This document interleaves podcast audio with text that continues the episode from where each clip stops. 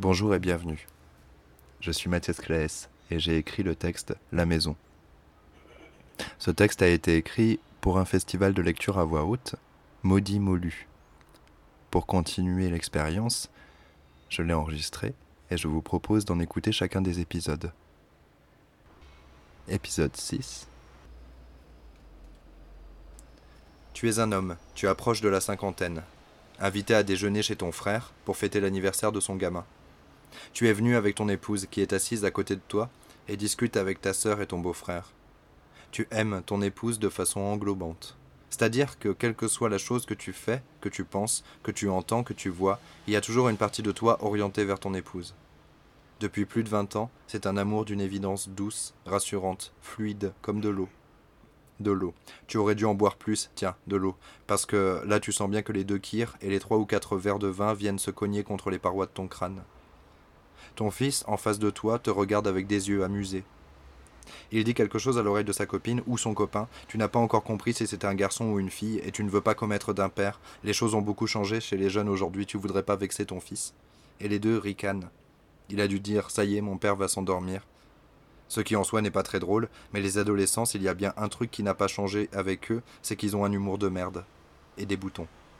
Tu souris, tout en sentant tes paupières tomber, tu ne résistes pas vraiment, de toute manière, tu t'es toujours endormi après le plat principal dans ce genre de repas. Ça n'est une surprise pour personne. Voir, ça décevrait sûrement si tu le faisais pas, ou pire même, ça inquiéterait, on dirait à ton épouse Bah, dis, il est malade Non, parce que c'est bizarre, d'habitude il pique toujours un roupillon sur sa chaise. Comme une chute, d'un coup, et le cœur qui se serre juste après. C'est ta tête qui est tombée contre la poitrine. Tu te redresses, c'est désagréable comme sensation. Ça t'arrive dans les trains aussi. Tu poses ta tête contre le rabat de l'appui-tête sur le côté, qui est censé avoir été pensé pour ça, mais non. Il y a toujours un moment brusque où ta tête vient tomber contre ton sternum. Et la sensation de chute, et le cœur qui se serre, et la conscience lointaine que tu as dû avoir l'air con. Tu entres dans un tunnel. Deuxième chute de tête. Bon, tant pis. Autant la laisser là où elle est. Tu risques d'avoir mal au cervical en te réveillant. En même temps, tu ne fais que te reposer les yeux, cinq minutes à peine. Tu essaies d'écouter les conversations autour de toi. Mais tu n'y peux rien, tu t'enfonces dans la forêt. Pourquoi une forêt? Est-ce que c'est une question qu'on pose à un rêve qui se dessine? Bah non. Va pour une forêt alors. Un éclat de rire, à côté de toi, te ramène à la table. Tu hésites à ouvrir les yeux. Mais non. Pas encore. Tu retournes en forêt. Mais elle est différente, très claire. Les feuilles des arbres sont presque grises, et elles frissonnent. Pourtant tu ne sens pas d'air, tu es comme emmitouflé dans une chaleur douce. Il ne se passe rien et le temps est indéfinissable. Ça ne s'écoule pas.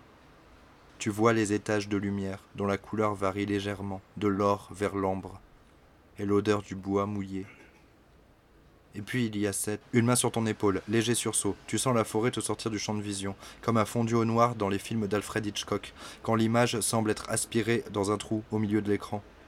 La voix de ton frère à ton oreille, qui réveille au creux de ta poitrine une émotion d'enfant, quand tu le surveillais pendant ses premières promenades à vélo ou dans la cour de l'école pour être certain que les autres gamins ne l'emmerdaient pas, parce que ton petit frère était un enfant chétif, enfin, c'est ce que tu croyais, qu'il était comme un chaton dont tu aurais la garde et la responsabilité, qui aurait cru qu'un chaton chétif pouvait devenir ce que ton frère est devenu un homme d'une stabilité à toute épreuve, doux, serein, un vieillard sage et légèrement ironique assis dans un corps sain de jeune quarantenaire.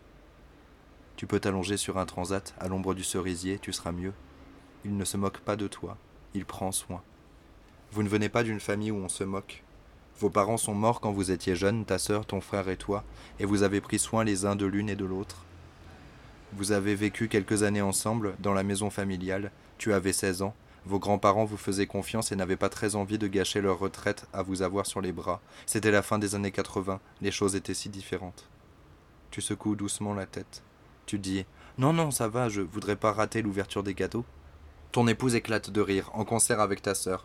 Tu ouvres les yeux brusquement. Il n'y a que toi d'assis. Les cris des enfants envahissent brutalement tes oreilles, et tu découvres stupéfait le sol de la terrasse couvert de papier cadeau froissé qui menace de s'envoler, que la mère de ta belle-sœur essaie nerveusement de rattraper, et des boîtes de carton, et des morceaux de plastique, et des vêtements, et des livres.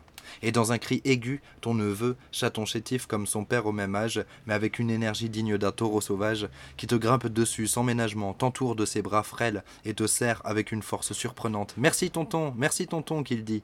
Et tu lui tapotes gentiment le dos, heureux que ton cadeau lui ait plu. Un vélo rouge que tu as trouvé dans une brocante, avec des autocollants qui devaient dater du précédent millénaire. Merci de m'avoir écouté. Le prochain épisode sera mis en ligne demain.